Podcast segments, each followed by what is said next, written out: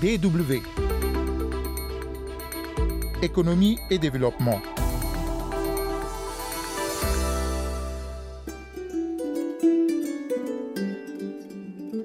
Bonjour. L'Allemagne veut recadrer ses entreprises sur leurs responsabilités vis-à-vis de leurs filiales et sous-traitants dans les pays en voie de développement en matière de droits humains. Elle envisage une loi sur le respect des normes sociales et environnementales sur leur chaîne d'approvisionnement, une loi qui fait controverse. Et puis, pour la sécurité des habitats, la domotique en plein développement en Afrique. Au Cameroun, ce système de surveillance à distance nourrit la passion des jeunes start-up. On en parle dans la seconde partie d'économie et développement. C'est Rodrigue Zodia au micro. Bienvenue à toutes et à tous.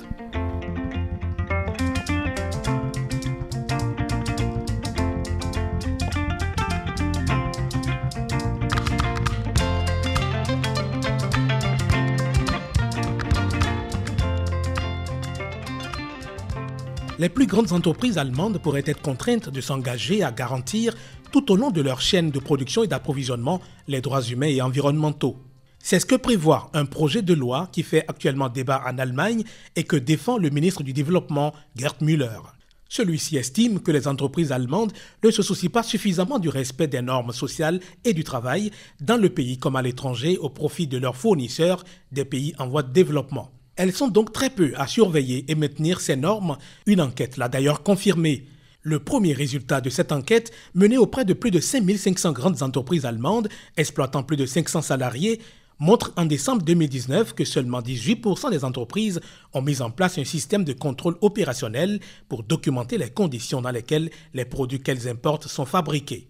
La seconde phase de l'enquête, qui a pris en compte 455 multinationales, a révélé mardi dernier que seulement 98 d'entre elles, soit l'équivalent de 20%, respectent leurs engagements.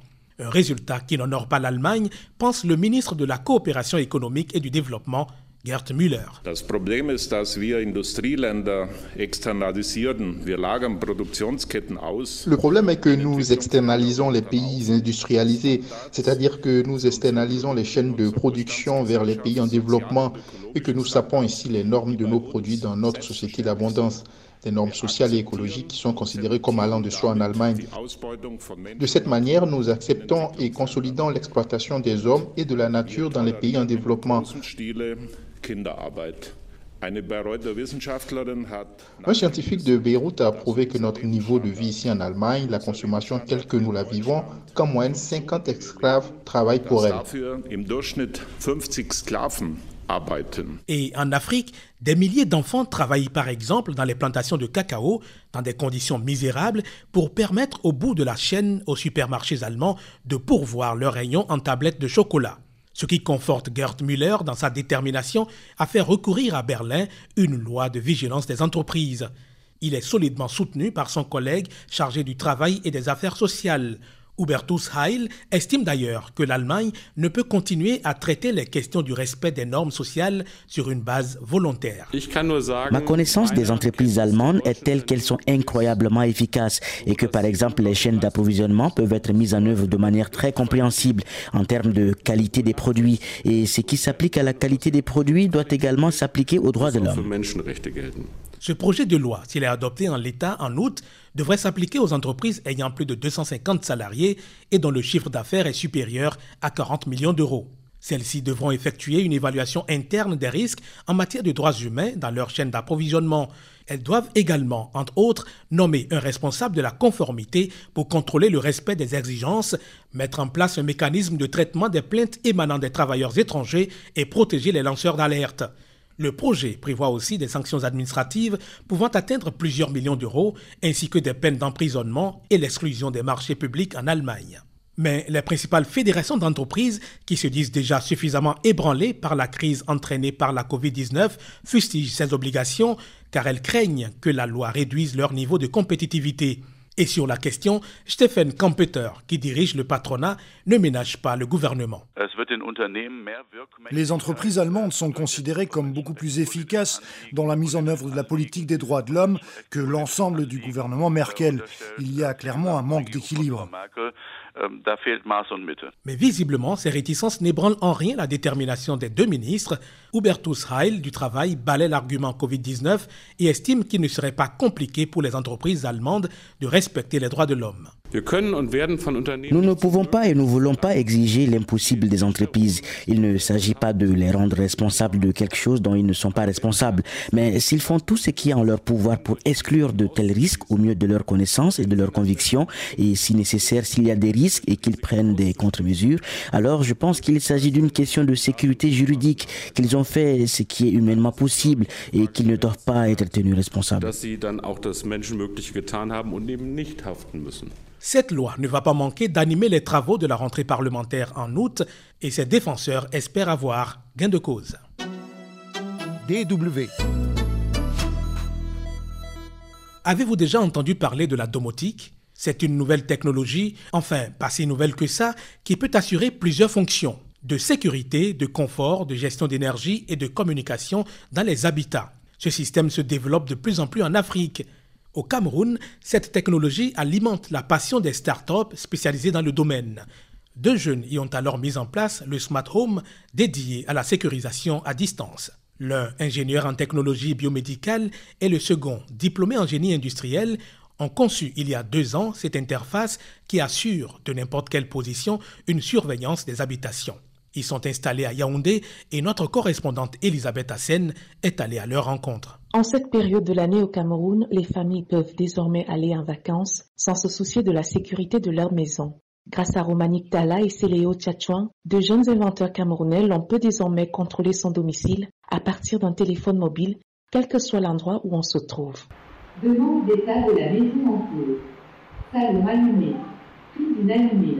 Céléo Tatuan affirme qu'on n'a pas forcément besoin d'être connecté sur Internet pour utiliser cette nouvelle solution. Le Smart Home, en réalité, c'est un système domotique qui vous permet de contrôler votre domicile, c'est-à-dire contrôler les équipements électriques et l'éclairage de n'importe quel point du globe, et ceci sans connexion Internet. Donc avec un simple SMS, vous pouvez par exemple dire à votre maison, euh, maison, dis-moi, est-ce que c'est allumé au salon? Est-ce que c'est allumé dans la chambre? Est-ce que la télé fonctionne? La maison vous répond sous forme de SMS et vous pouvez renvoyer un autre ordre. Nous avons un petit boîtier qu'on a baptisé en interne la Softbox. Donc c'est ce boîtier-là qui est le cœur en fait, qui est l'organe intelligent. Donc pour quelqu'un qui désire acquérir la technologie Smart Home, il faudra qu'on lui installe notre Softbox et qu'on lui configure l'application aussi. Pour quelqu'un qui a un smartphone, parce que euh, smartphone aussi fonctionne si on n'a pas de, de smartphone. C'est quelqu'un qui a un téléphone classique, quelqu'un qui a un téléphone Android, Apple, il, pourra facilement communiquer avec son domicile. Donc ce sont ces deux éléments-là qui vous permettent de pouvoir euh, converser, on va dire ça comme ça, avec votre domicile. oui, des frustrations vécues par ces jeunes, le Smart Home arrive à point nommé pour résoudre les problèmes d'insécurité domestique. Smart Home intègre aussi des alarmes anti-intrusion, euh, des alarmes incendie, de telle sorte que si un événement inattendu se produit chez vous, directement vous êtes informé au niveau de votre téléphone portable et vous pourrez prendre la mesure de la chose et effectuer les actions correctrices qui sont appropriées. Dans un pays où l'insécurité va grandissante et le contexte marqué par une forte instabilité de la fourniture en eau et en électricité, la solution de ces deux ingénieurs apparaît comme une panacée. Victime de nombreux cambriolages à Yaoundé, la famille Safounier est la première à avoir expérimenté le système Smart Home. Par deux fois, j'ai été cambriolé de nuit alors que j'étais absent. Avec le système domotique, je peux simuler ma présence à la maison, même si je suis hors de la ville. Par exemple, j'ai coutume d'allumer dans ma salle de séjour à 18h et d'aller au lit entre 22h et 23h. Quand je ne suis pas à la maison, à 18h j'allume et, et à l'heure d'aller au lit, j'éteins au salon et j'allume dans la chambre à coucher. 20 minutes après, j'éteins. Autres avantages. À mon absence, je régule l'heure d'étude des enfants en éteignant la télévision de là où je suis. Depuis que ce système s'est installé chez moi, je suis entièrement satisfait. J'ai d'ailleurs constaté que ma consommation d'électricité a baissé. Grâce à ce dispositif, on peut réaliser des économies et améliorer la sécurité de la maison et de la famille, assure Romanik Dalla. De façon économique, ça porte un plus. Les appareils que vous avez achetés peuvent mettre plus longtemps. Il y a coupure de lumière et c'est le système qui vous informe qu'en fait il y a une coupure de lumière chez vous et ça débranche toutes les prises de la maison.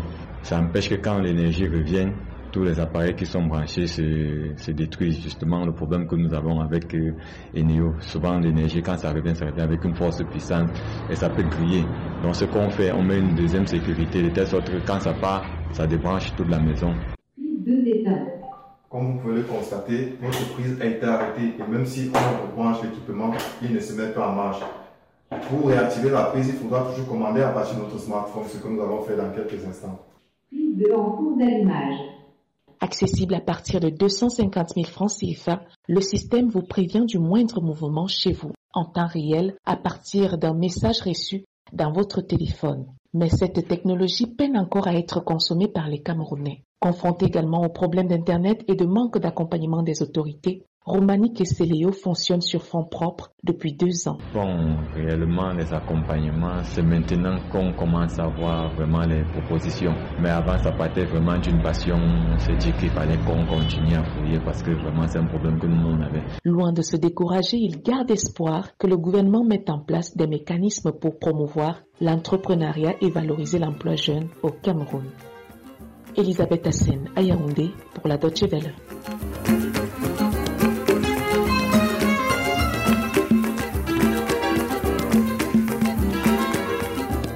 Merci Elisabeth Hassen. Merci à vous aussi d'avoir écouté ce magazine dont le podcast est déjà disponible sur notre site www.dw.com français dans la rubrique médiathèque. Merci de votre fidélité au programme de la DW. Rendez-vous la semaine prochaine pour un nouveau numéro. Au revoir.